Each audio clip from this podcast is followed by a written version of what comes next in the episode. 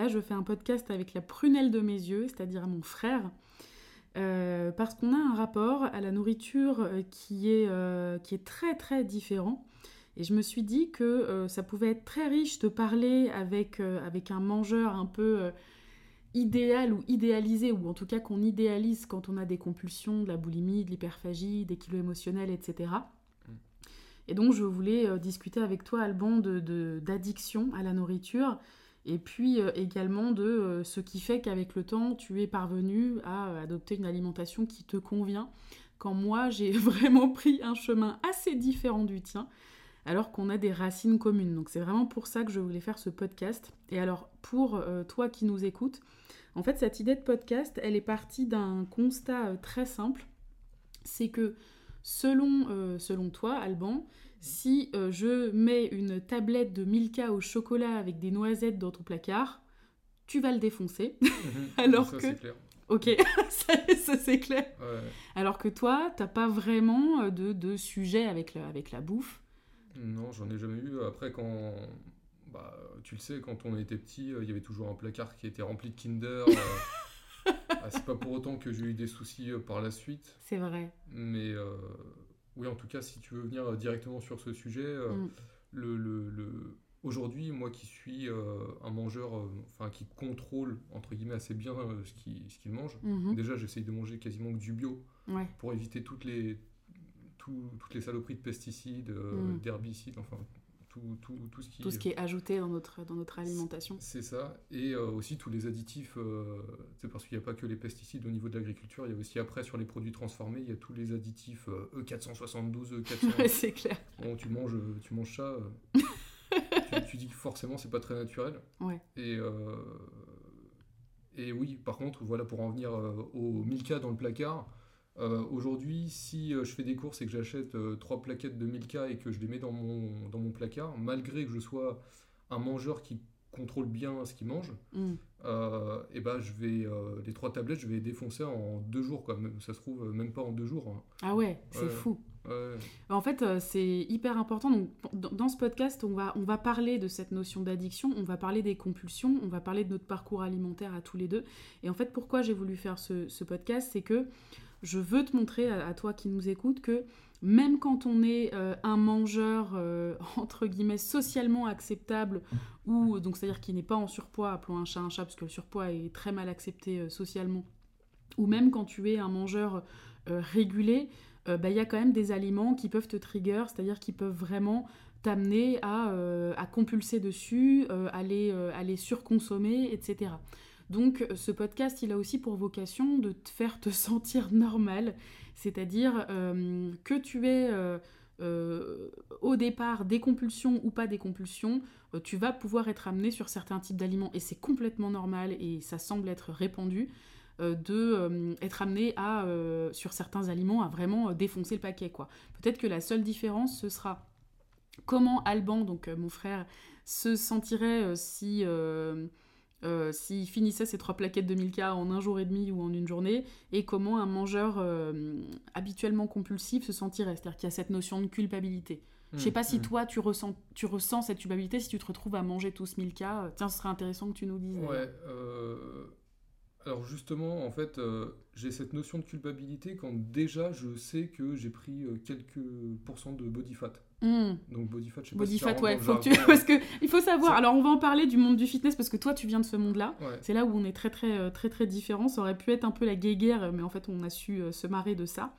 Mais ouais, body fat, donc c'est l'indice de masse grasse, j'imagine. C'est ça exactement. Et euh, en fait, bah voilà, enfin sans vraiment parler de body fat, en fait, on hmm. peut juste parler par exemple de, de poignée d'amour. Ouais. chez, Trop mignon. chez les hommes, on essaye de la plupart du temps de chasser ça parce que bah, c'est plutôt complexant pour un homme, sachant qu'un homme psychologiquement, bah, on est toujours, toujours enfin le mieux c'est d'être taillé en V quand mm. on est un homme. Euh, enfin dans l'idéal masculin. Euh, c'est d'être taillé en V et pas taillé en. En poire. en, poire, donc euh, donc oui voilà, si déjà j'ai un début de poignée d'amour que que j'avais pas il y a quelques mois auparavant mm. et que je, je bouffe toute une tablette, là je vais avoir ce sentiment de culpabilité parce que je sais que je suis déjà en excès à la base. Est-ce que c'est de la culpabilité ou est-ce que c'est euh, La culpabilité, c'est vraiment de se sentir coupable d'avoir d'avoir d'avoir mangé finalement. comme si tu avais fait un truc de. Je vais bouger la bougie parce que je vois tes doigts aller presque au-dessus, j'ai pas envie que tu te crames. Merci. Euh, la culpabilité, c'est une notion de j'ai fait un truc pas bien. Est-ce que c'est ça ou est-ce que c'est plus le fait de te dire euh, j'ai fait un truc qui finalement ne va pas dans mon objectif de. Euh, non, c'est plutôt ça. Ok. le deuxième cas. Ok. Et oui, parce que c'était quoi le premier Alors, le premier truc, bah, c'était juste qu'on se disait oui, est-ce que c'est de la culpabilité? C'est-à-dire, est-ce que c'est le truc de j'ai fait quelque chose de mal? Ou est-ce que c'est, euh, bah écoute, j'ai fait un truc qui va pas dans le sens de mon objectif quoi. Moi, c'est vraiment voilà, ce, ce truc-là. Et le hmm. premier, c'est vraiment, ça correspond vraiment aux personnes en surpoids euh, qui ont des, euh, des troubles émotionnels, c'est ça? En fait, ouais, c'est-à-dire que le, le... c'est-à-dire que nous, enfin nous, un peu anciennement moi, parce que je suis plutôt en paix aujourd'hui avec, avec la culpabilité alimentaire, mais qui est très peu présente chez moi. Mais euh, c'est quand, quand tu es vraiment au cœur des, TCA, des troubles du comportement alimentaire, tu as euh, cette culpabilité qui est omniprésente. Euh, dès que tu manges quelque chose qui ne correspond pas à ce que selon ton contrôle mental, tu devrais faire. Hmm. Donc, tu es en restriction cognitive, c'est-à-dire tu es en restriction parce que tu, dans l'idée, tu veux perdre du poids ou surtout pas grossir ou quoi ou qu'est-ce tu considères qu'il y a des aliments bien, des aliments pas bien, et surtout tu considères que si tu manges ce Milka, tu fais vraiment un truc pas bien.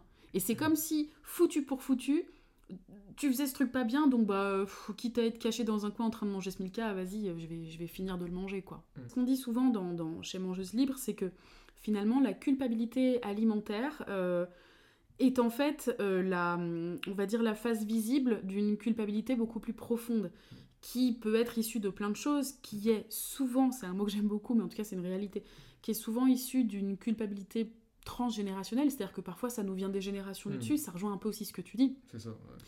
Et, euh, et, du coup, des fois, on se traîne des culpabilités qu'on sait même plus d'où ça vient. C'est-à-dire, hmm. euh, j'aime bien utiliser un truc très simple et même très simpliste quand, quand les personnes que j'accompagne m'expriment cette culpabilité alimentaire, c'est euh, est-ce que chez toi, tu as un cadavre sous le tapis? C'est un peu affreux, c'est un peu à la John Wayne Gacy, mais oui, non, bah t'es coupable de rien en fait. Hmm. En fait, basiquement, t'es coupable de rien, tu vois. faut se décorréler euh, de, de, de, ça et arrêter de, voilà en fait on, est, on a en effet on n'a pas de cadavre sous le tapis on a tué personne euh, on est juste des, des individus des humains qui, faisons qui faisons notre vie ouais on, fait ce qu'on peut quoi. C'est ça. Et, et, en fait c'est pas grave euh, de, de, manger quelque chose si, si c'est quelque chose qui fait vraiment plaisir et qui est bah ouais qui, qui, qui, donne du baume au cœur, on va dire. Ah, bah, c'est intéressant ce que tu dis. Bah, c'est pas grave du tout, en fait. Hmm. peut-être que vous allez prendre 0,01% euh, de, de, masse grasse en plus. Euh, juste parce que vous avez mangé ce gros dessert là et euh, bon... alors alors moi j'ai pris 0,025 kg 25 kg sans les décimales, du coup, juste 25 kilos. sans les exactement, sans les décimales. Ouais, c'est ça le, le, le, souci quand on a un trouble émotionnel, en tout cas de ce que, mhm. par rapport à ce dont tout tu. Enfin, j'arrive même plus à parler. Par rapport à tout ce que tu m'as dit sur le sujet, ouais. euh, moi, j'arrive pas à me mettre à cette place, mais je peux totalement comprendre. Ouais, tu peux le comprendre. Que c'est ultra compliqué. Alors moi, c'est de mon point de vue, voilà, c'est pas grave de manger un truc. Hmm. Non, mais c'est justement, c'est ton point de vue qui est intéressant parce que tu as un point de vue de mangeur. Alors, mangeur entre guillemets normal, on va voir que c'est pas complètement le mm. cas et qu'il n'y a, a, pas tant que ça de mangeurs normaux, c'est-à-dire régulés euh, aujourd'hui. Mm. Mais en tout cas, euh, tu as un rapport à la nourriture qui est très contrôlant et qui l'est un peu moins qu'avant, mais qui est euh, très différent de, de, ce qu'on peut retrouver par exemple dans l'hyperphagie, donc dans la, dans la suralimentation non compensée. On est à deux opposés de toute façon. On est à deux opposés avec quand même des, des, des, des, des racines, enfin pas des racines communes, mais des points communs. Je pense mm. notamment à, l'aspect compulsif, on va en parler. Mm-hmm. Mais en tout cas, ce que je voulais, c'est ça, c'est euh, c'est montrer les, les, les, différences et les constantes qu'on peut trouver dans nos deux rapports euh, à, la nourriture. Mm-hmm. Bah, en fait, tout simplement, donc, euh, on est demi-frères, donc on a la même mère. Mm. qui nous a transmis les mêmes choses sur, sur certains aspects de, de notre, de notre vie. Mm-hmm mais on n'a pas le même père et surtout on a vraiment deux histoires très différentes. Mm. Et en fait, on a vraiment, euh, c'est ça qui est drôle entre guillemets, c'est qu'on a pris deux chemins euh, corporels et alimentaires et, dans nos rapports au corps et à la bouffe complètement différents, mm. alors qu'on a fini par se retrouver quand même dans le même foyer au début. Mais bah, on avait maman qui nous donnait généreusement à manger. Le placard de Kinder, tu me fais trop rire parce que c'est vrai, on avait vraiment un placard. Moi, c'était des bols de crème fraîche avec du sucre. c'est pas du fromage blanc, c'était vraiment de la crème fraîche. Alors, je sais pas quel pourcentage de. C'est de la crème légère, mais en fait, moi j'ai. Ah putain, c'est affreux, je m'en rappelle en fait. J'ai ce souvenir, tu faisais grave des comédies et en fait, tu. Euh, avais... Maman préparait un truc à la crème fraîche mm. et t'en as goûté et t'as trouvé ça bon. C'est vrai que c'est bon une cuillère de crème fraîche. Et tu t'es dit, bah, si je mettais ça dans un bol. Ça peut être une bonne idée. avec du sucre. Et tu t'es retrouvé à manger de la crème fraîche avec du sucre. Alors c'est vrai, d'un côté, notre mère, euh, ne nous a jamais privés. Il y a beaucoup de parents qui privent mmh. leurs enfants de, de, bouffe, qui, qui, sont vraiment, qui les mettent dans un contrôle très tôt, même dans des régimes et tout. Nous, notre mère, c'était un peu euh, one again, euh, beast to fly. Ça, pouvait, ça pourrait être encore pire aujourd'hui pour nous deux. Hein, ouais, bien sûr. D'avoir une privation parce que. Ouais, c'est clair. C'est vrai que quand on voit des parents qui privent leurs enfants, par exemple, moi, bah, on peut prendre l'exemple des jeux vidéo aussi. Ouais. Parce que c'est une addiction en quelque sorte. Ouais. Euh, que toi, tu as vécu Voilà, j'ai vécu, bah, je jouais, euh, on va dire, peut-être 20 heures par jour. Quoi. Ouais, ouais c'était vraiment euh. Quand j'avais pas l'école. Hein. Et, Donc vraiment, oui, c'était c'était compulsif et c'était très addictif. Mmh et au même titre que la bouffe. Mmh, et, mmh.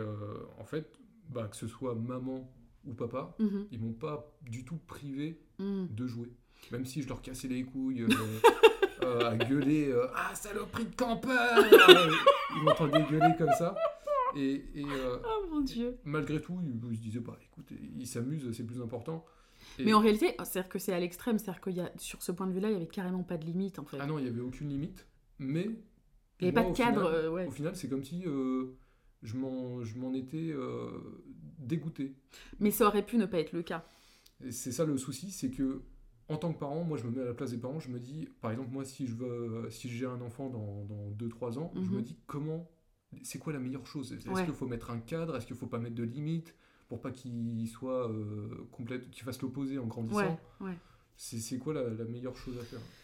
Je sais pas, les parents qui nous écoutent sauront nous dire. Moi, je suis juste belle maman, ce qui est déjà un bon job. Euh, mais en fait, euh, il y a une différence entre. Et c'est un peu d'ailleurs ton rapport à la nourriture aujourd'hui c'est que pour moi, tu es passé du contrôle à la maîtrise.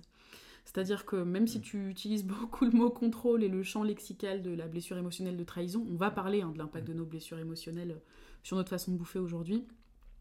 Mais euh, pour moi, dans le contrôle, il y a de la peur tu vois. Hmm. Par exemple, euh, papa, sur d'autres sujets, il était très contrôlant, tu vois, hmm. et c'était vraiment de la peur qu'il y ait de la déroute. Euh, mais en fait, la maîtrise, c'est autre chose. C'est juste être dans une zone de confort, de compétence, de savoir-faire, tu hmm. vois. Et peut-être que, alors c'est pas un podcast sur la parentalité, mais en tout cas, nous, sur certains aspects de notre vie, il y avait un contrôle extrême à la maison.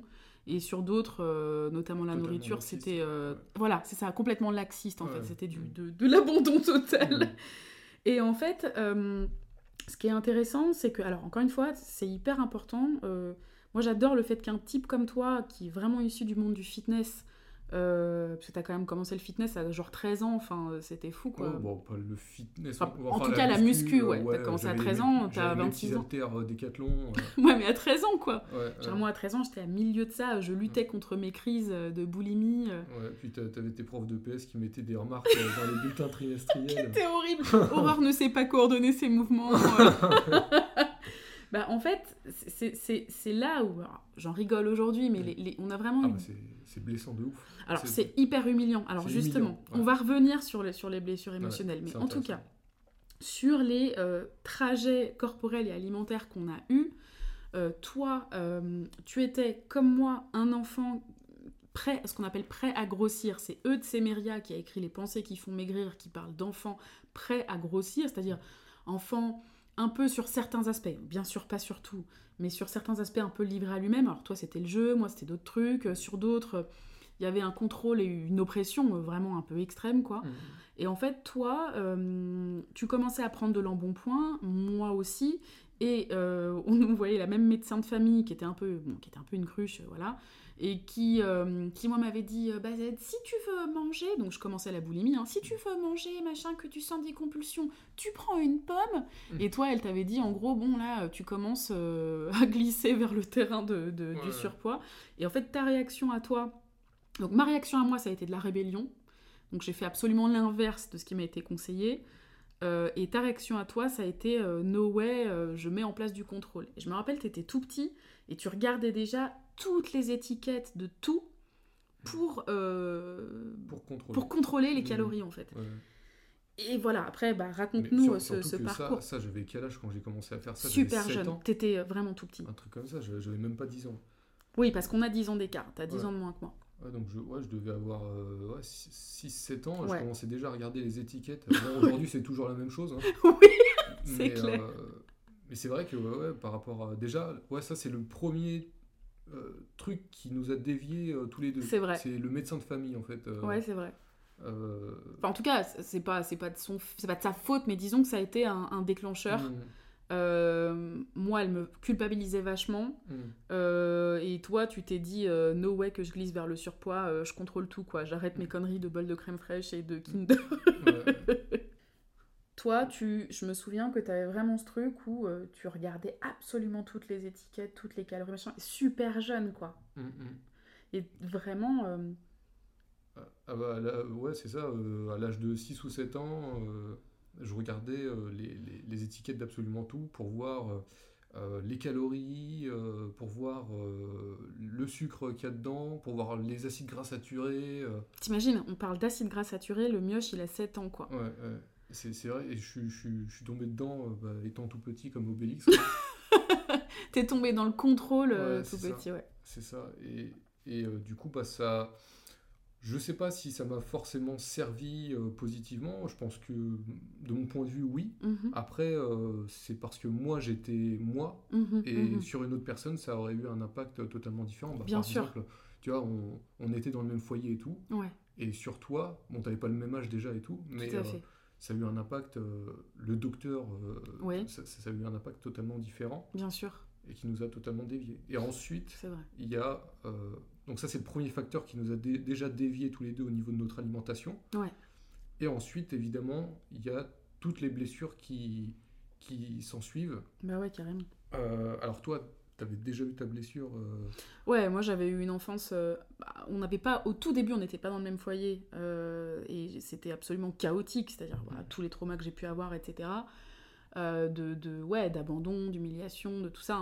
C'est pour ça, dans ce podcast, je voulais aussi qu'on parle, d'ailleurs c'est toi qui as commencé à l'aborder, mais c'est hyper important, de l'impact des blessures émotionnelles sur notre façon de manger. Et en fait, tout simplement, ce qui nous a dévié aussi, c'est qu'on n'a pas les mêmes. Mmh. C'est-à-dire que toi, tu as commencé à, vraiment euh, tout contrôler à un âge très, euh, très jeune, quoi. Je veux mmh. dire, je sais pas si c'est fréquent, les gamins qui à 6-7 ans regardent toutes les étiquettes de, de, de tout et même dans ton attitude, c'est pas juste les étiquettes et tout, si on s'éloigne un peu de l'aspect alimentaire, c'est vrai que t'étais un gamin qui contrôlait beaucoup.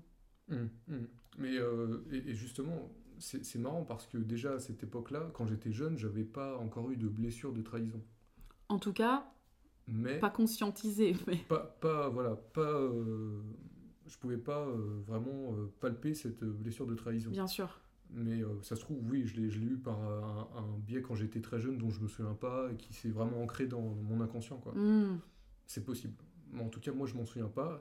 C'est plus tard, euh, pendant mon adolescence, où là, j'ai euh, bah, voilà, les premiers ébats amoureux, machin. Hmm. et, et là, bah, il y a eu des blessures de, de, trahison. Et voilà, parce que les les, mes conjointes, euh, je ne sais même pas si on peut appeler ça. Euh, en tout cas, tes copines de l'époque. les, euh, les, concubines. ta vie maritale de l'époque. Alors, tu es à trois parts sur ta, ta déclaration d'impôt en revenu. Bah attends, j'ai 13 ans et demi. Et non, du coup, ouais, été voilà, avec des, des copines qui n'étaient pas forcément sérieuses, alors que moi, dès le début, je voulais quelque chose de sérieux. Et euh, c'est vrai que j'ai toujours été, euh, été comme ça. ouais, c'est vrai. En fait, j'étais sérieux. T'étais un, étais un grand-père, quoi, direct. voilà, à, 6 ans, déjà, il contrôlait, il lisait les étiquettes. Oh, il y a trop d'acide gras saturé là-dedans. ah non, non, ah, ça, c'est pas pour moi. Tiens, les, les, les madeleines. Ah non, les madeleines, il y a du beurre. Bon, allez, hop. Euh. c'est incroyable. On en rit, mais en fait, c'est fou, en fait. C'est vraiment fou. Ouais, et je sais pas. Après, c'est sûrement aussi génétique. Il y a le côté génétique. En fait, il y a plein de choses qui se passent. Alors, pour notre cas, je crois pas beaucoup à la génétique. Euh, en tout cas, oui et non. Je crois beaucoup à l'épigénétique, c'est-à-dire ce qui vient impacter nos gènes au fil des générations. Et en fait, euh, bien sûr, quand on regarde nos parents, euh, ils ont deux, trois travers qui sont liés aussi à leurs propres blessures. Les grands-parents, je t'en parle même pas. Ah ouais. Mais euh, tu confirmes. Mais en fait, oui, bien sûr que tu avais repéré, enfin, tu as repéré aujourd'hui, toi aussi, que nos façons de manger différentes, c'est-à-dire toi, on va dire, j'aime pas trop le jargon, mais dans l'orthorexie, c'est-à-dire l'obsession du, du, manger sain, bien manger, etc., et moi dans, la boulimie et l'hyperphagie, euh, bien sûr que l'impact émotionnel a été très fort. Et ce qu'on peut voir, c'est que nos personnalités, et donc très certainement ce qui les a impactés, nos personnalités, bien sûr, allaient avec ces façons de manger. C'est-à-dire, moi, le besoin de rébellion, absolument, parce que mhm. je me sentais profondément oppressée par, par les parents. Euh, surtout papa. Et euh, surtout papa, voilà. Fais tes devoirs. Euh, enfin, c'était vraiment. C'est vrai que moi, j'ai pas eu. J'allais dire cette chance-là, bah non, c'est pas une chance du tout. Ouais, en tout cas, c'était différent pour toi. J'ai pas eu du tout le même. Enfin, j'ai eu le même rapport au début avec papa. Mm. sauf que sur moi, ça marchait pas, donc il a vite abandonné. bah, tu vois ce que tu dis. Il a vite abandonné. Et en fait, donc il y a une espèce, cette espèce de lâcher. Bon, bah vas-y, il va passer 20 heures par jour sur ses jeux vidéo. Quand moi, c'était une oppression constante, il avait des tableaux Excel avec mes notes, quoi. enfin, je veux dire, c'est fou. c'est quand même fou, tu vois. Et moi, j'ai eu besoin, même si face à lui, je pouvais pas me rebeller parce qu'il me faisait baliser mm. et que euh, le rapport avec lui était plus un rapport. Euh, en tout cas, je l'ai ressenti comme humiliant, humilié. Mm. Euh, en fait, en moi, j'ai développé beaucoup de rébellion qui s'est déclarée plus tard.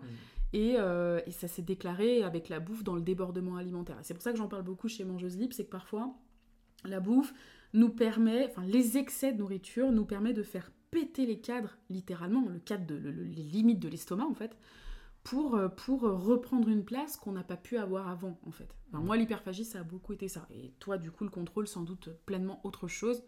Parce qu'au sein d'une même maison, on a eu deux histoires très différentes quoi. Mmh.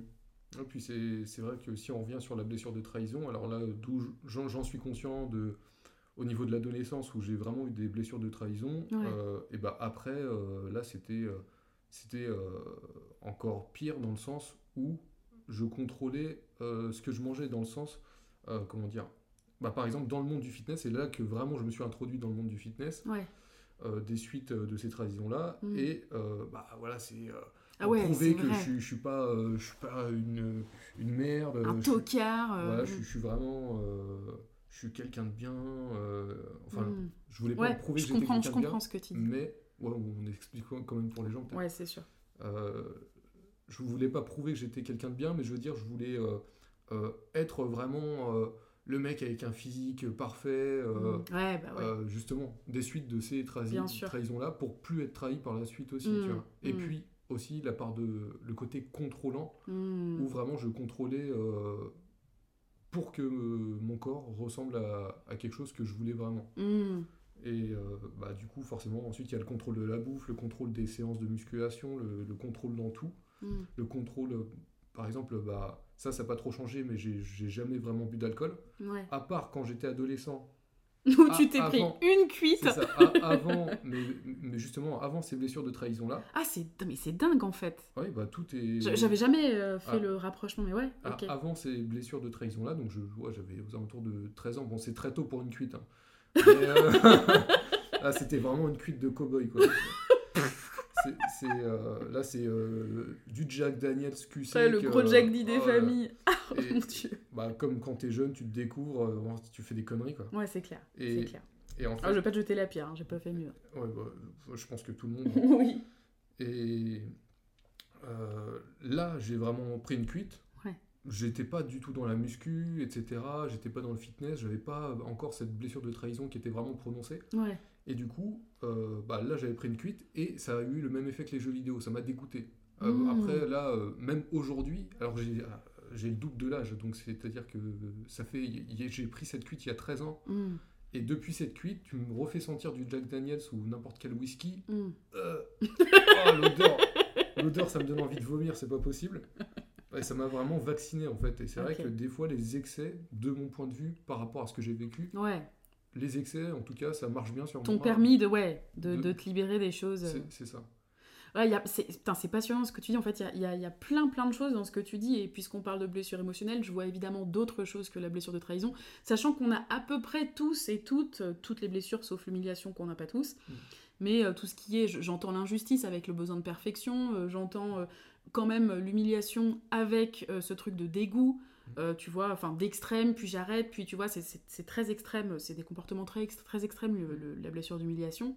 Et en fait, bien sûr que on, montre bien à travers notre histoire que euh, ce qu'on a pu vivre euh, est venu naturellement impacter notre rapport à la bouffe. Donc quand, quand les gens se, voient, euh, enfin s'entendent dire, bah, si tu bouges un peu plus, que tu manges un peu moins, ça va se régler, ben non en fait. Parce que fonction de ce que tu as vécu, l'impact va être complètement différent. Par exemple, toi, cette assiduité contrôlante extrême que tu as eu dans le sport, enfin moi les gars, les gars et les nanas qui nous écoutent, je vous le dis, euh, mon frère, je le voyais à 13 ans, euh, ou je sais pas, 14, euh, mm.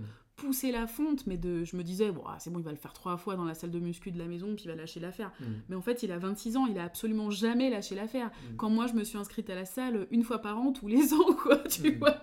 C'est, c'est, tu vois, je suis plutôt très abandonnique, c'est-à-dire que je commence un truc, je lâche, quoi. Ça me demande un effort pour pas lâcher. tu, tu, vois, ce qui est marrant, c'est qu'on peut encore continuer sur mes, ces blessures-là. Ouais. Et là, aujourd'hui, bah, pour que les gens sachent, euh, qui nous écoutent, euh, bah, aujourd'hui ça fait 6 ans, ou 5, ou enfin bientôt 6 ans que je suis avec la, même femme. Mm. Et euh, c'est quelqu'un de très sérieux, très, très, très carré, on s'aime, c'est vraiment, il y a une confiance. Mm. Et, de, et plus ça va dans le temps, mm. moins je, je, je, suis dans le contrôle. Ouais, plus tu relâches. C'est ça, c'est ça. Bon, après, au final, j'ai pas envie de terminer avec un, un gros bide à bière. je comprends, mais c'est pas forcément ça. Mais en tout cas, c'est vrai, et je le vois dans ton rapport à la nature. Bah, exemple, à chaque fois que je viens ici, alors euh, au-delà de ça, bon, on se marre, c'est vrai qu'on picole un peu et tout, mais euh, on fait des plats ultra riches et c'est cool de partager ça. Par exemple, hier, on a fait une tartiflette, c'était mais juste trop bon. Et je t'ai pas vu euh, compenser le lendemain ou quoi, ce que, des choses que tu aurais pu faire avant en fait. Ouais, exactement. En fait, bah, c'est vrai qu'à chaque fois que tu viens, et puis il y, a, autre chose aussi, il y a ce, côté euh, français où on aime bien euh, bouffer des bonnes choses. ouais, c'est un peu la bonne euh, chair, quoi. Et, c'est vrai que, alors quand j'étais dans vraiment ma période fitness des suites d'une trahison, d'une trahison, mm. là je c'était 250 euh, grammes de riz basmati, 250 euh, grammes de poulet blanc euh, sans matière grasse, des brocolis pour les vitamines et minéraux, etc. Hmm. Et j'étais vraiment dans le contrôle comme ça pendant des années et des années. En fait, c'était pour toi un moyen de contrôler un truc face à, face à l'absence de contrôle que tu as pu avoir sur les... C'est sûrement ça, ouais. ouais. Je saurais pas te dire, mais ça, ça émane sûrement de ça. Ouais. Et, et du coup, maintenant, bah, plus ça va, plus je m'intéresse au fait de bien manger, vraiment prendre du plaisir quand je mange, hmm. et pas euh, bouffer euh, euh, des trucs, de, des produits transformés de supermarché. Hmm. Et par exemple, au lieu de... bah, les nems, par hmm. exemple, les nems, au lieu de les acheter surgelés, moi je les fais moi-même avec Noémie, du coup. Et, et, ils sont vraiment super bons. ils ont l'air super bons. On n'a pas de friteuse, on les fait au four direct en les badigeonnant d'huile, tu vois. Et on sait ce qu'il y a dedans, euh, on sait d'où les produits viennent, on sait que c'est pas mauvais pour nous. Et euh, voilà, par exemple, on peut, on, se fait vraiment plaisir. Euh, c'est vrai. Depuis très peu de temps, depuis très peu de temps, on n'achète que des produits au niveau de la viande, parce qu'on est quand même assez viandard. Hmm. On n'achète que des produits de qualité au niveau de la viande. Donc c'est-à-dire, on, commande auprès d'une ferme qui se trouve à côté de Bergerac. On commande que de la viande bio qui vient de, de là-bas. Et à chaque fois, c'est un truc de fou. On, se fait une épaule d'agneau au four, etc. C'est euh, quand tu manges ça, t'apprécies tellement. Euh, et, c'est 100 fois mieux, je trouve personnellement, que d'aller au McDo, mm. euh, dépenser encore plus cher, parce que même si on prend des produits bio de super bonne qualité qui sont normalement, attends, tu te dis, mais c'est au moins 50 euros le kilo. Mm. Bah, pas, c'est pas si cher que ça. Mm. Et au final, ça revient moins cher que d'aller se péter le bide au McDo à deux, quoi. Bah, en fait, euh, finalement, dans, tu me fais penser à quelqu'un d'ailleurs qui, qui, est coach aujourd'hui TCA, qui s'appelle Selon Raphaël, je te dirai pourquoi.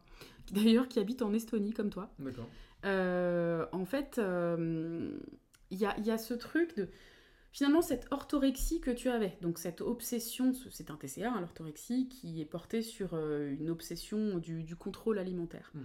Ben, euh, tu as pu le faire dévier doucement et gentiment jusqu'à un bien manger finalement. Parce Mhm. que même s'il y a encore, évidemment, quand on t'entend parler, il y a encore des pensées de contrôle, euh, c'est euh, je sais d'où ça vient, je machin truc, Mhm. enfin, il y a vachement. euh, il y a vachement de vérification, mais la résultante, c'est que tu manges plutôt très bien pour ton organisme, que tu aides les commerces locaux, enfin, tu manges beaucoup local. Bon, là, tu prends des trucs qui sont un peu plus loin de là où tu habites, mais peu importe, tu, manges, tu manges hyper bien au sens, au sens des bons produits pour ton organisme et des produits qui sont euh, pas picousés d'hormones, etc. Mmh. Ah. Et, euh, et finalement, bah, cette, orthorexie, cette orthorexie, tu as réussi à la ramollir, à l'assouplir jusqu'à un bien manger où euh, je te vois plus faire chier ta gonzesse parce que elle a mis trop de beurre dans un truc ou parce qu'elle mange tel aliment et il y a du sucre raffiné ou Mhm. c'est pas grave quoi. Mhm. Après, je suis certaine, alors on verra bien à Noël, mais toi par exemple à Noël, tu avais tendance, alors de cet excès de contrôle que tu avais tout le reste du temps, quand on arrivait chez mamie à Noël, qu'elle nous achetait les fameuses grandes boîtes de Lint, là, de Champs-Élysées, je sais pas quoi, Mhm. euh, à dégommer la boîte en euh, deux heures de temps. C'était soit les Champs-Élysées de Lint, soit les boîtes de Ferrero Rocher. C'était ça. Ça, c'était le cadeau à Noël, et du coup, bah, c'est vrai que comme j'étais dans le contrôle tout le temps, euh, dès que je pouvais avoir du plaisir C'est ça. à fait. travers du sucre qui va automatiquement relâcher de la dopamine dans mon cerveau, Mm. euh, bah là, je, me, je défonçais le truc. euh, Jusqu'à t'en faire mal au bide, en fait. Moi, je me souviens, en, en voiture, t'avais super mal au ventre et tout. euh. C'est ça. Et je vois par contre des, des gens, des gens qui sont, bah, qui n'ont pas les mêmes histoires, les mêmes, les Mhm. mêmes choses, le même passé, Ouais. qui ont bah, du chocolat, plein de chocolat, de trucs, de, de cochonneries dans, dans- dans leur- placard. Ouais. Et c'est pas pour autant qu'ils se jettent dessus. Ouais. Euh, moi, je sais que si j'ai un truc dans le placard, euh, comme ça, comme du Mm. Milka, des Ferrero Rocher, des, des- Mm. bah, je vais, euh, le truc va pas durer longtemps. Ouais. Donc ouais. ça sert à rien que j'en achète. Ouais, tu veux, tu, tu veux t'éviter le choix cornélien d'avoir à ça. choisir entre ton, tes flocons d'avoine euh. Fitness Plus euh, là, et, coup, et tes Milka à la noisette. J'ouvre, je vois des, des amandes, du flocon d'avoine, du thé vert, euh, et puis, euh, et puis bah, je crois que c'est tout en fait. euh. C'est vrai que c'est genre du chocolat noir à 110%. voilà, qui est hyper amer. Donc, par contre, c'est vrai que le chocolat noir, Mm. comme il y a beaucoup, beaucoup moins de sucre, Mm. et bah justement, on- n'a pas cette, ce truc de dégommer. En tout cas, Le- tu n'as pas. Ouais, moi j'ai Mm. pas. Je- ce truc de dégommer parce que le chocolat noir, comme c'est un peu plus amer, il n'y a pas le sucre, il n'y a pas un gros euh, rejet de, de dopamine à l'intérieur. euh, Ouais, ça vient pas surstimuler le circuit euh, de la récompense. C'est ça. Et, et- et du coup, bah, moi, je mange deux carrés. Mm. C'est bon, je le remets au Tu te placard. sens satisfait. Voilà, euh, c'est- Et puis en plus, le chocolat noir, c'est bon pour la santé aussi. donc, Et est-ce que tu prends, toi qui, qui avais ce truc de rapport au plaisir, est-ce que tu prends plaisir quand même à manger ce chocolat euh, qui est un peu un garde-fou Si, si euh, je prends du plaisir, alors c'est-à-dire que plus le pourcentage de cacao est bas, plus tu vas prendre du plaisir. D'accord. Mais C'est un plaisir immédiat, en fait, c'est un plaisir un peu artificialisé. ouais, euh. ouais, c'est ça. Bah. Par exemple, euh, si tu prends du chocolat noir à 70%, Mm. enfin moi perso, je prendrais plus de plaisir à le manger que du chocolat noir à 90%. Ouais, ok. le 90%, Là, c'est est vraiment amer. super extrême, euh, ouais. C'est ça. Donc j'essaye de prendre 80-85. Ok, ok. Ah, en fait, tu vois, la différence, c'est que euh, il fut un temps. Alors, encore une fois, c'est un peu différent aujourd'hui, mais on va dire qu'à l'époque où j'étais au plus fort des compulsions et de l'hyperphagie euh, boulimique, euh, tu me files deux carrés parce que c'est ce qu'il faut manger, le chocolat noir. Je vais les manger. euh, je vais me faire croire que c'est ce qu'il faut et que c'est du coup satisfaisant. Et en fait, ça va tellement me saouler que je vais aller euh, prendre ma caisse et aller me chercher du vrai Milka au lait à 1% de cacao euh, pour pouvoir eh ben, trouver le plaisir que j'ai pas trouvé. Donc je pense que c'est vraiment une, une histoire de juste milieu, mais aussi de pouvoir se connaître. C'est-à-dire que toi, tu te connais et tu dis la personne que je suis aujourd'hui, Mhm. euh, avec, euh, avec mon histoire et mon rapport à la bouffe, je, ouais, enfin à la nourriture, je sais que si j'ai euh, du chocolat, je dis Milka, mais on va changer de marque, histoire de... Euh, faire placement de produit. voilà, c'est ça. Je suis pas du tout sponsor. Ce, serait, ce serait le pompon que tu sois sponsorisé par des produits comme ça. bah en fait, euh, prenons une autre marque, on s'en fout. euh, Lint, c'est moi, tiens, c'est moi. Si j'avais des chocolats, euh, c'est moi. Si t'avais des chocolats, c'est moi dans le placard, tu sais que t'aurais tendance à euh, trop les manger. Donc toi, tu prends le parti de dire, bah je me connais, je le fais pas et je m'en- je m'en sens pas privée. Je sais que des fois il y en a à Noël ou machin et c'est pas grave. C'est exactement ça. Ok, ok. Donc t'as vraiment, ouais, t'as avancé dans ton parcours au point de pouvoir faire ces choix conscients Mhm. qui ne sont finalement, qui sont peut-être finalement beaucoup moins des choix de restriction qu'on a pu avoir, et toi et moi, d'une manière différente dans le passé. Quoi. Mm. Ah, je, bah c'est, vrai qu'aujourd'hui, tous mes placards, c'est que des produits sains. Alors, je t'avoue, moi, j'ouvre ton placard, j'ai envie de crever. mais, mais, je comprends très bien pourquoi tu le fais. Et au final, quand je mange comme vous ce qu'il y a dans les placards, je suis aussi très contente. Mm. Euh, donc euh, oui, aujourd'hui, je suis très contente. Mais, mais aujourd'hui, euh, moi, je n'ai pas du tout l'impression de me priver comme je le faisais au Parce que tu as trouvé ton mode de vie mmh. alimentaire. Mmh. C'est ça qui est, qui est, qui est, fabuleux, c'est qu'avec avec du temps, avec du, du, de la connaissance de soi et de la conscience, eh ben, on peut réussir à construire notre mode de vie alimentaire. Moi, je me sens beaucoup plus épicurienne que toi. Mmh. J'aurais jamais un placard aussi hygiéniste, tu vois, entre guillemets, bien sûr. Mon placard, il y aura plus de trucs. Alors déjà, je suis très fantaisiste, il y aura beaucoup plus de trucs très fantaisistes dans les placards, mais euh, j'ai plus vraiment d'aliments triggering, enfin de déclenchants, où euh, si j'ai ça, euh, je vais le manger comme je pouvais faire avant. Mmh. Par contre, c'est vrai que la tablette de Lint ne va pas faire long feu, hein, mmh. parce que bah, déjà, on est plein de gourmands dans la maison, on est quatre gourmands, et en plus, et en plus c'est bon, tout simplement, au goût c'est bon, donc je vais le manger, je ne veux pas me dire il y a trop de sucre, il y a trop de gras, je vais jamais me dire ça. Mmh.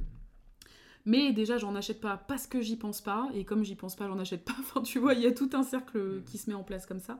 Mais c'est plus compulsif. Donc, comme quoi, peu importe nos parcours, que ce soit l'orthorexie ou l'hyperphagie boulimique, il est tout à fait possible, avec du temps et de la connaissance et de la conscience, de pacifier son rapport à tout ça. Euh, toi, euh, tu crois à l'addiction à la nourriture? À l'addiction? Ouais. Ah, ouais, c'est sûr. Ah ouais, ok. Parce qu'il y, a vraiment deux courants. Il y a les gens qui disent il n'y a pas d'addiction, mais il y a de l'addiction au contrôle, et donc contrôle égale perte de contrôle. Tu as des gens qui disent non, le sucre c'est pas une drogue, tu as des gens qui disent le sucre c'est une drogue, l'addiction à la nourriture ça existe, d'autres non. Donc toi, t'en penses quoi? En fait, déjà, alors, ouais, c'est un, un, sujet un peu parallèle, mhm. euh, mais je voulais en parler pendant que j'y pense. C'est le, le, côté euh, cerveau primitif. Ouais ouais, c'est important. Je vois où tu veux en venir. Le, en fait, on a des cerveaux. Bon, euh, ça fait combien de temps qu'on est sur Terre? Ça fait euh, presque un million d'années. Mhm. Enfin, la plus vieille femme du monde a été euh, retrouvée, c'était 300 000 ans, Lucie. Ouais. Mais bon, y a, ça, doit dater d'un million. On doit dater d'un million l'Homo sapiens. Mhm. Et en fait, le cerveau primitif, son objectif principal, c'était de, de, vivre, de, de, survivre. La survie, ouais. et du coup, pour survivre, il fallait forcément manger. Ouais. Et c'est pour ça que dès qu'on avait euh, tué un mammouth, mhm. Euh, fallait absolument le, le, le, manger. Et vraiment, j'imagine à l'époque, il se pétait la panse. Euh, euh, au mammouth. Au mammouth, tu vois, euh, parce qu'il fallait. Alors c'est le cas. Alors pour le coup, enfin c'est le cas, j'ai pas vécu, mais en tout cas pour avoir beaucoup lu là-dessus, c'est-à-dire que pourquoi on mange vite aujourd'hui, on a encore cette habitude de manger vite et ça nous demande un effort de ralentir. Mm. C'est qu'à l'époque, il fallait se grouiller de stocker au max, tu vois, parce qu'il fallait vite passer à autre chose et se casser de là, quoi. C'est ça, c'est ça. Bah tu vois les chiens par exemple. Exactement. C'est le même principe. oh la vache, le chien qu'on avait Figaro. Ouais, on avait un labrador oh qui était un vrai glouton. Une grosse gamelle, il se l'enfilait en 15 secondes. c'est clair il marchait même pas, il gobait. Quoi. Il gobait, je me souviens, ouais. Et, et c'est vrai que ce cerveau primitif, et, et ben aujourd'hui, il est toujours présent parce que ça, ça, s'efface pas comme ça de la génétique. Bien sûr. Ça, ça se transmet encore et encore. Bah surtout qu'il a peu évolué en réalité avec le temps. Enfin, le corps a peu évolué avec le temps. C'est ça. En plus, il y a plein d'autres choses qui sont additionnées, comme la sédentarité. Tout à fait. Aujourd'hui, on bouge plus du tout. Le monde obésogène, c'est-à-dire tout ce qui nous est proposé à manger mmh. aussi. Ah ouais, ouais. Bah, qui est très stimulant, quoi. On, euh. pourra parler aussi du marketing des grosses entreprises comme McDo, etc., qui sont. Euh, bah, qui sont qui forcément euh, tentent. Ouais, aussi avec McDo, mais en réalité, euh, c'est, on, est, on vit dans ce monde, alors pour nous qui avons accès euh, à la nourriture, bien sûr, hmm. dans un monde où on est surstimulé en permanence par la bouffe. Hmm. Et j'espère que je te coupe pas. Ah non. Mais en fait, vraiment, on en parlait hier à table, c'est pour les personnes qui ont un rapport euh, neutre ou plutôt maîtrisant avec la nourriture, bah, on va à peu près réussir à s'en sortir. Mm. Pour les personnes qui ont tendance à avoir un terrain addictif, euh, bah, là on est dans le terrain pile comme il faut pour pouvoir euh, grossir, être en surpoids, voire devenir obèse. Et, et c'est plus du tout juste un sujet de bouger plus et manger moins. C'est-à-dire qu'on on vit dans un monde où ça voudrait dire qu'il faut faire appel à la volonté en permanence. Or, on sait que ce sont des mécanismes qui vont au-delà de la volonté. Et que ce cerveau primitif, lui, ça l'arrange bien parce que le but étant la survie, il va aller à la recherche de bombes caloriques mmh. et de moins d'efforts physiques possibles. Donc par exemple, ce que dit Anne-Catherine Dandrifos, qui est une, euh, une grande chirurgienne bariatrique belge, c'est que euh, pour la première fois euh, de notre vie, il faut qu'on fasse l'effort de euh, bouger, alors qu'avant c'était normal, on bougeait parce que personne n'était sédentaire, mmh. il faut qu'on fasse l'effort de bouger et l'effort de ne pas manger ce qui nous est proposé, là où on a pour une fois dans notre existence à foison et abondance de nourriture. Mmh. Donc c'est complètement déconnant en fait. C'est exactement ça, en fait à une époque on chassait pour manger, et c'était pas évident, j'imagine. j'imagine, ouais.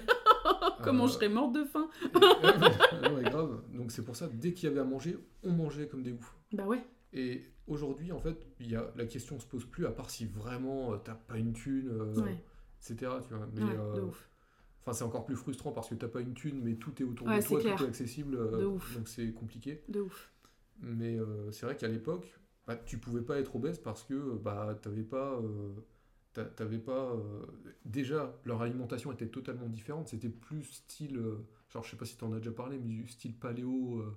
ouais alors oui alors j'en ai déjà parlé j'ai plutôt détraqué la paléo parce qu'en mm. réalité alors déjà on sait retracer aujourd'hui que même à cette époque là il y avait de l'obésité mm. comme quoi c'est un sujet très complexe mais, c'était pour la survie l'obésité bah, en quelque sorte je sais pas. En fait, on, je sais pas. Je sais pas te répondre là. C'est sans doute très étudié. J'imagine qu'on faisait des, enfin, un maximum de stock de graisse aussi, tu vois. Peut-être, ouais. Pour, préparer les hivers durs. Ouais, mais certains étaient obèses, d'autres pas. En fait, il y avait déjà certains corps plus prêts à grossir que d'autres. Puis il y avait les bons chasseurs et les mauvais chasseurs. je vais faire comme un Titi Bourdon. C'est clair. Ah, il y a le boy chasseur, chasseur le mauvais chasseur. Bon, bah, il y avait le bon gras et puis euh, l'autre qui avait pas de gras. Non, mais en fait. c'est vrai qu'au niveau déjà de, de. Comment on appelle ça Les, euh, les mammifères Non, non, les, euh, tu sais, le. le le métabolisme Le métabolisme, voilà, c'est sûr. depuis la, préhistoire, on a, tout le monde avait des, des métabolismes différents. Oui, bien sûr. Tu avais les ectomorphes. ah oui, c'est vrai. Ah oui, les fameux ectomorphes, endomorphes. Voilà, moi j'ai connu des gens qui, qui sont ectomorphes. Mhm. Et ils pouvaient manger au McDo vraiment, ou n'importe quel fast-food, manger fat comme pas possible. Mhm. Manger 5000 calories par jour, mhm. ils restaient à 5% de, de masse ouais, On, est potes comme ça. De fou. Ouais, c'est vrai que c'est fou. Et, mais parce que leur métabolisme consomme beaucoup plus. Et euh, moi, je suis euh, entre les deux, c'est-à-dire que je, suis. Mais, mais, mais je sais plus quoi, morph, enfin un mot euh, scientifique. Et en fait, on va dire c'est le bon équilibre. Et t'as des gens qui sont. Alors moi, je suis chocomorphe. Euh... Dès que je mange du chocolat. Donc tu braques les chocolateries, quoi. C'est ça. Mais oui, euh, bien sûr que les métabolismes, on n'est pas, on n'est pas égaux face au métabolisme. Et de toute façon, bah, rien que toi et moi, je veux dire. Euh, mm. D'ailleurs, même si on avait eu une histoire, euh, même si on avait genre vraiment eu exactement la même histoire, je suis même pas sûre si que. On était jumeaux, ça c'est une bonne question. C'est vrai. Si, on était vraiment jumeaux et que euh, on avait aussi le même sexe parce que l'air ça joue. Oui, bien sûr. Les hormones c'est pas les mêmes, etc. Bien sûr. Et il y aurait, il y aurait sûrement, alors il y aurait beaucoup plus de chances pour qu'on soit exactement pareil, hmm. mais il suffit d'un truc dans la vie, d'un choc émotionnel ou de n'importe quoi, pour euh, que on change totalement euh, physiquement. Bien sûr.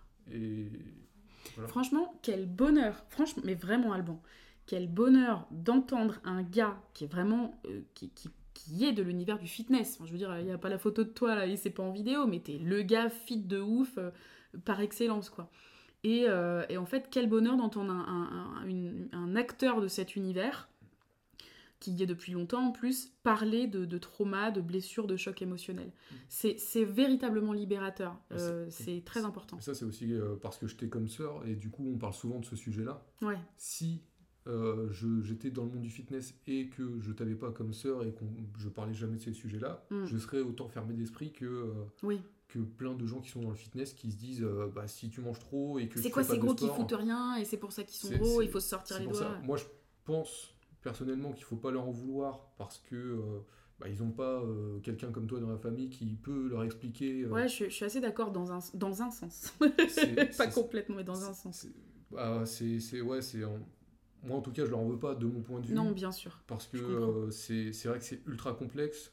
Il y a, y a, plein de choses qui rentrent en compte et que euh, quelqu'un qui fait pas euh, des études là-dedans mm. bah, cette personne-là ne pourra pas savoir. Oui, je comprends. je comprends, mais en fait, je comprends, et d'ailleurs, je trouve ça très sage ce que tu dis. Je, je, suis beaucoup plus radicale que toi sur ce sujet, et, et ce que tu dis, c'est somme toute très sage, en fait. Parce que moi, ce qui me gêne vraiment, bah, je vais te prendre l'exemple de, notre ami Thibaut InShape. Mm. tu le connais mm. bah, En fait, lui euh, peut faire des vidéos où, euh, qui sont extrêmement culpabilisantes pour les personnes en obésité ou en surpoids. Mm. Où en gros, euh, sors de tes excuses, sors-toi sors les doigts, bouge-toi. Mais putain, mais mec, mais tu. tu... Enfin, je sais pas, ouvre un bouquin, rends-toi compte de ce que c'est réellement, à quel point c'est multifactoriel le surpoids et l'obésité. Ça, déjà, ce discours, c'est vachement, vachement américain. D'accord. Ça, bah vient vraiment des États-Unis, ce discours-là. Go to the gym Vidéo de motivation, machin. Alors ça va fonctionner en quelque sorte avec les gens euh, qui sont comme moi, qui ont eu des chocs. Ah ouais, euh. avec la vieille musique derrière de motivation. Alors moi, moi je suis pas du tout friand de ça. Hein. ok. Ça marche pas sur moi. mais mais sur les gens comme moi, ça peut, entre guillemets, fonctionner. Être motivant, quoi. Par contre, c'est vrai que sur les gens qui euh, sont déjà en galère en fait. En galère au niveau de l'obésité, euh, qui sont déjà en surpoids. Hmm. Euh, bah, c'est encore plus culpabilisant, Bien comme sûr. tu disais. Et, évidemment, c'est blessant. Et c'est, bah, ce qui est d'autant plus affreux, c'est que ces personnes. Alors, déjà, moi, ça m'énerve parce que ce type est très influent et qui fait sans doute plein de trucs très bien. Hmm. il, a, il contribue beaucoup. Mais viens pas parler de ce sujet de cette façon-là. Ou alors, hmm. fais-toi accompagner, renseigne-toi par des personnes qui, qui sont concernées. Ça, c'est toujours mon point de vue. Et puis, euh, surtout, euh, ce qui m'énerve aussi, c'est qu'en fait, euh, ça veut dire qu'on accuse ces personnes en surpoids ou en situation d'obésité de manquer de volonté. Et ça, il faut arrêter. Parce que franchement, pour, pour, en fait, pour être dans le truc et pour aussi accompagner des personnes qui sont concernées, on ne manque pas de volonté. On n'en a pas manqué, on n'en manque pas, et on a été prêt à essayer les trucs les plus farfelus pour se libérer du surpoids ou de l'obésité. Euh, pour euh, décoder et relâcher nos kilos émotionnels, pour se libérer des compulsions, de la boulimie, de l'hyperphagie. Donc en fait, on, a fait, on, a, euh, on a fait appel à des trésors de volonté et de force et de motivation, et ça n'a pas fonctionné de cette façon-là. Et donc, évidemment, la motivation et le mental s'est épuisé à essayer tous ces trucs-là. Et bien sûr que c'était beaucoup plus profond que ça et qu'il a fallu qu'on qu'on en souffre euh, mentalement et, physiquement pour aller vers des, alternatives basées sur les émotions notamment. Mais donc euh, avoir un mec qui sort de nulle part, qui est pas en surpoids et qui vient nous dire ça, mec non là c'est bon, c'est bon en mmh. fait. Donc quand je t'entends parler, et c'est pas juste moi, c'est-à-dire que déjà à l'époque on parlait de développement personnel mmh. tous les deux et on parlait de ce sujet des émotions. On, a lu tous les deux aussi plein de trucs. Mmh. Moi j'ai fait des études de psy, mais même sans ça, tu, tu lisais déjà plein de choses en fait qui te font avoir cette ouverture. Ah, c'est ça, moi j'ai toujours été euh, plus ou moins dans le développement personnel parce que déjà j'ai jamais été, euh, on va dire, dans le confort du salariat. Donc, il euh, fallait que je me débrouille dans mon business. C'est vrai que dès le départ, tu as été freelance. Je sais même pas comment tu as fait. Je suis sorti de ma licence. j'ai pas voulu poursuivre un master déjà, pour, pas pour m'endetter sur 10 ans. Quoi. et puis, je me suis dit, ça me servira à rien. Et puis, je me lance direct en freelance. Et puis, ensuite, centre de formation pour devenir motion designer, etc. Hmm. Et c'est pour ça que ça m'a conduit au, développement personnel dès le début. Quoi. Et bah, d'ailleurs, j'avais quelques livres derrière. quelques, ouais.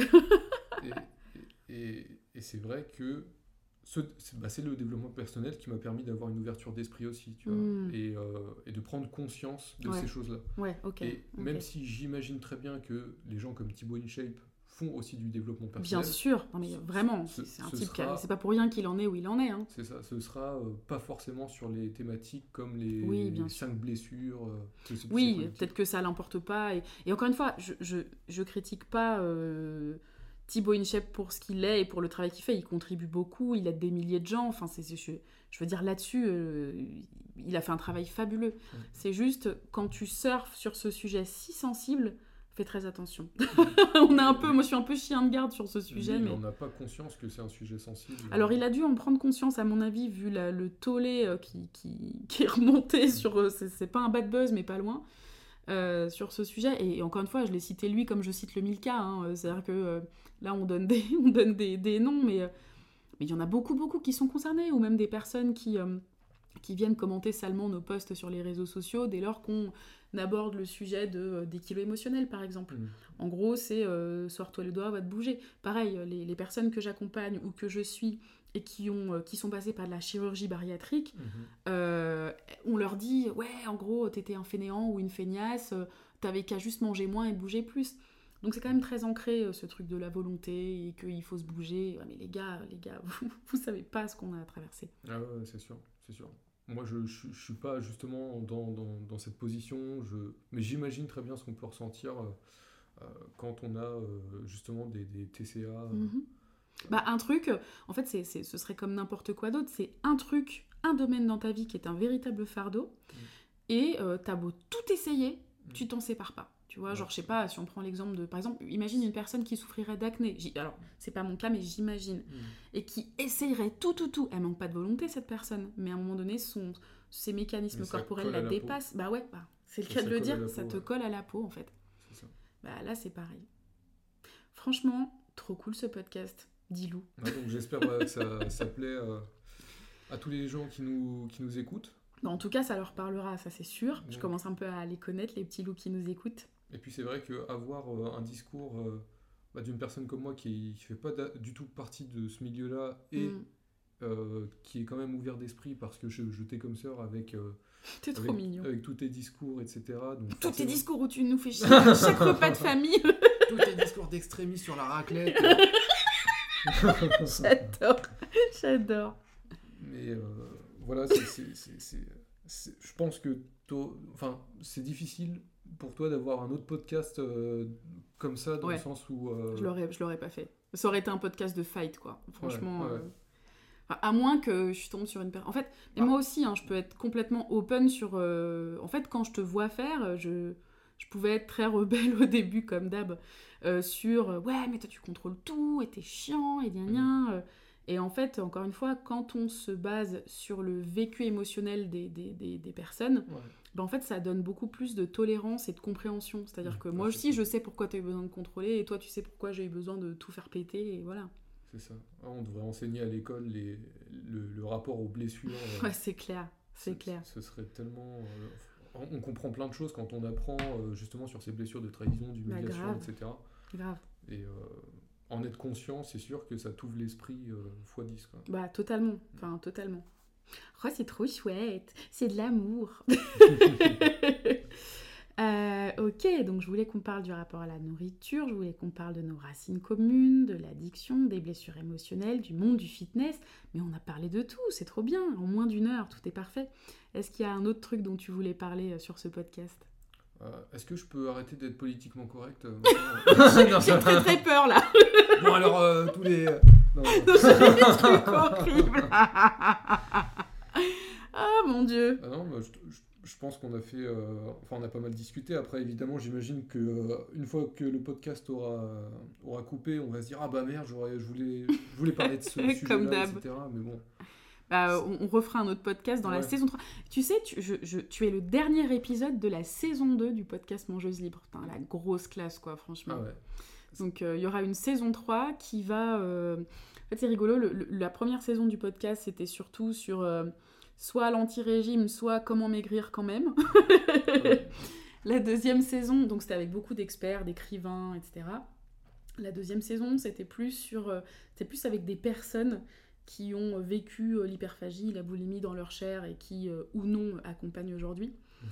Et la troisième saison, ce sera encore autre chose et ça va commencer justement avec des personnes qui ont vécu la chirurgie bariatrique plus ou moins bien, donc avec du succès ou moins de succès, et qui vont nous raconter euh, ce que c'est et, qu'est-ce que ça a changé finalement de passer d'un monde à l'autre. Hmm. C'est-à-dire, c'est vraiment. Ces personnes parlent d'un reset, quoi. Euh, comment est-ce qu'elles sont passées ou ils sont passés euh, de, du surpoids, ou là en l'occurrence de l'obésité massive, hmm. à l'extrême inverse, c'est-à-dire un poids entre guillemets normal et la vie qui va avec, qui est une vie qui n'a absolument rien à voir et qui là aussi hmm. vient aussi impacter les émotions, mais d'une autre façon, quoi. Bref, c'est en tout cas, c'est passionnant. Dilou, je te remercie, Alban, hein, Dilou étant ton surnom. bah de rien, c'est clair. Eh ben moi, euh, je t'embrasse très fort et à toi qui nous écoutes, je te dis à très bientôt. Euh, j'espère que ce podcast t'a parlé. Et Alban, est-ce que tu as un dernier truc que tu voudrais dire euh, à ces personnes qui nous écoutent? Si j'ai un mot pour la fin, ce serait vous prenez pas trop la tête. Mm soyez pas trop dans la restriction.